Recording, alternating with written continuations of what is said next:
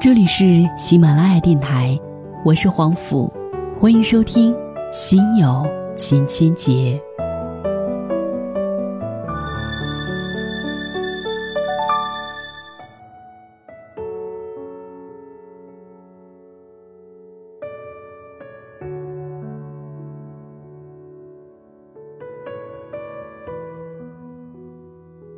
好姑娘那么多，为什么你依然单身？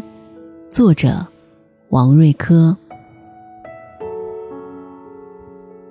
有一远房表哥毕业后开始走马观花的相亲，据不完全统计，相过的姑娘不下几十个，但而立之年的表哥依然单身狗一枚。对此，表哥也十分懊恼：为什么见了那么多好姑娘，我还依然单身呢？对啊，这是为什么呢？表哥很认真的总结道：“我喜欢的人家不喜欢我，喜欢我的我又看不上。”我问表哥：“那你喜欢的姑娘认真追了吗？”表哥说：“我追了啊，我给人家发信息，得到回复却少的可怜，且清一色的极其简短。打电话约人家出来吃饭，对方要么没空，要么没胃口。然后呢？”然后我就放弃了。其实我想说，女人嘛，能有多难追？对于自己喜欢的姑娘，只要玩命的追，最终还是可以抱得美人归。什么叫玩命追呢？讲几个正能量的小故事。作为我们家的首席大美女，大姨的美貌是有目共睹的。据家人说，大姨上学那会儿，不仅是学霸，还是校花。那时候，几乎班里所有的男生都喜欢她。出乎意料的是，大姨大学毕业后，居然嫁给了其貌不扬的大姨夫。大家都在感叹，一朵鲜花插在牛粪上，大姨却一脸幸福，而且幸福了大半辈子。大姨说。之所以选择大姨夫，是因为在所有喜欢他的男生中，大姨夫追得最拼命。当年大姨在商场做会计，大姨夫每天中午都会骑摩托车转大半个城，带着大姨去吃午饭，早晚接送大姨上下班，只要一有时间就会到大姨商场等着她下班。就这样，风雨无阻，坚持了两年多。当然。这期间也有很多爱慕者来找大姨，每次大姨夫都会把他们堵到外面，然后恶狠狠地警告他们：“这是我媳妇儿，如果再敢随便骚扰她，就别怪我不客气了。”久而久之，大姨的爱慕者们慢慢散去。三年后，大姨在众人的质疑声中，和大姨夫走入婚姻殿堂。现如今，大姨大姨那些爱慕者都相继的成为成功人士，唯有大姨父一直默默无闻。有时我问大姨：“你会后悔吗？选择他们其中的任何一个，现在生活都会大不一样。”大姨一脸坚定地说：“不后悔，因为那些索慕的爱慕者从来没有认认真真追过我，他们只是嘴上说说喜欢而已。”只有你姨父真心对我好，从我们认识到现在，二十六年了，你姨父从来没有让我做过一顿饭，没有洗过一件衣服。一个男人能做到如此，是任何金钱和地位换不来的。当时家里人都觉得你姨父和我的学历相差甚远，觉得他配不上我，为了拆散我俩，对他是百般侮辱。但他依然默默无闻，对家里每一个人好。女人其实很容易满足的，只要这个男人肯掏心掏肺的对你好，对你身边的亲人好，就足够了。小姨比我大七岁，非典型八零后。当年认识小姨夫时，正是小姨风华正茂的桃李年华。那时，小姨夫在重点高中实习，而小姨已经在商场做了五年的生意。用现在流行语来说，小姨俨然一白富美，而小姨夫则是穷屌丝。小姨夫是典型的理工男，木讷无趣，不善言辞。两人第一次见面，小姨就对他丝毫没有好感。可能太过紧张，吃饭的时候小姨夫浑然不知自己腮帮上沾着米粒，门牙上贴着青菜，把小姨恶心的直反胃。小姨夫是小姨众相亲对象中最一穷二白的，其他的几个有月薪几万的，也有能帮助小姨拿下整个携程的，还有在教育局为官的。但只有小姨夫，踏踏实实追了小姨六年。是的，整整六年。六年中，小姨夫每天都会给小姨发几十条好玩的短信。尽管这些有趣的段子都是小姨夫在网上找的，小姨夫工作之余，所有的休息时间、周末和假期都去商场陪小姨。他从来不会给小姨造成困扰，只是默默地站在柜台旁边等着小姨下班，然后陪她一起吃饭，送她回家。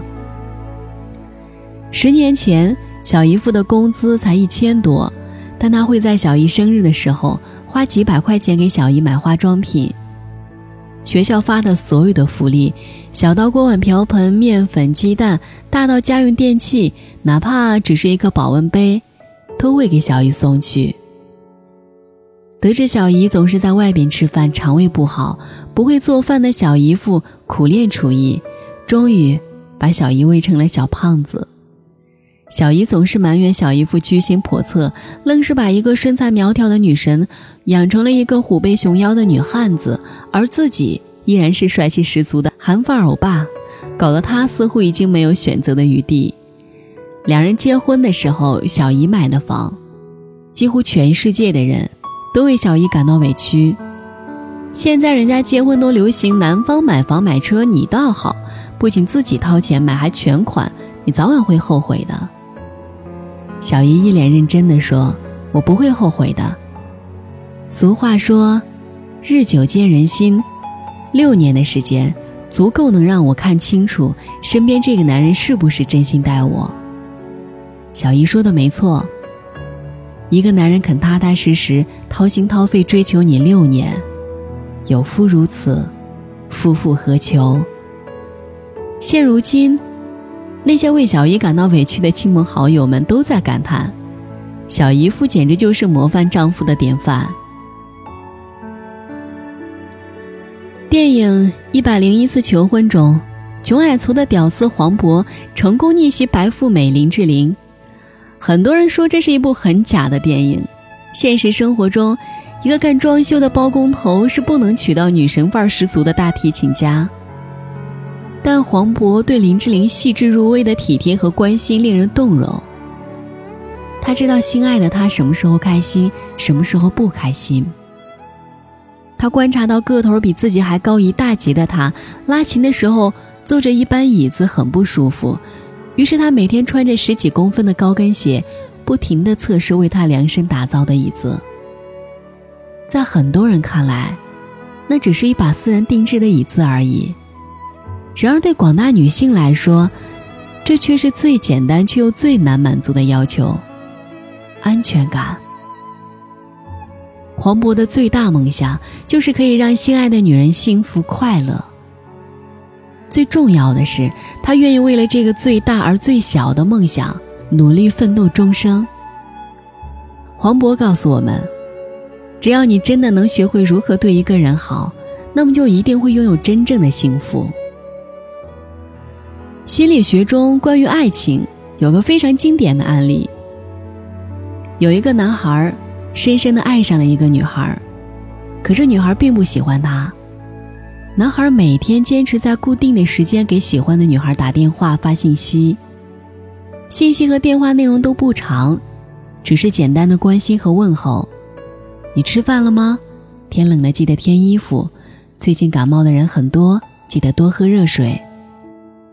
就这样，男孩坚持了半年了，然后突然消失。本来女孩是没有太在意男孩平淡而真切的关心和问候。男孩消失后两天，女孩开始不习惯。每天只要到了男孩固定发信息、打电话的时间，她就开始不停的胡思乱想：为什么他今天还没有给我发信息？为什么没给我打电话？难道他生病了吗？还是家里出了什么事？就这样，女孩胡思乱想一个星期后，她发现自己满脑子想的都是男孩。就在这时，男孩再次打来电话，女孩迫不及待地对男孩说：“我想，我已经爱上你了。”然后，有情人终成眷属。很多人说男孩耍心机，也有人说，女孩是因为习惯，因为条件反射，所以才选择男孩。但是有一点不可忽视，男孩真的很爱女孩，而且他为了女孩做了很多努力，即使略施小计，那也是因为爱情。听我噼里啪啦的说了这么多，表哥似懂非懂的问我。只要我像小姨夫一样玩命的爱一个姑娘，就一定能够追到心爱的姑娘。我点了点头，又摇了摇头，不能百分之百肯定，但至少你不会后悔，不会留下遗憾。不过，当你还没有掏心掏肺真正对一个姑娘好的时候，请不要再自怨自艾的对我说：“好姑娘那么多，为什么我依然单身了？”好吗？那你赶紧再给我介绍个好姑娘呗。就算我想努力，那也得有个目标，不是吗？表哥说。我问他：“那你有什么条件？”首先要瘦，其次要白，最后要美。表哥一本正经地对我说。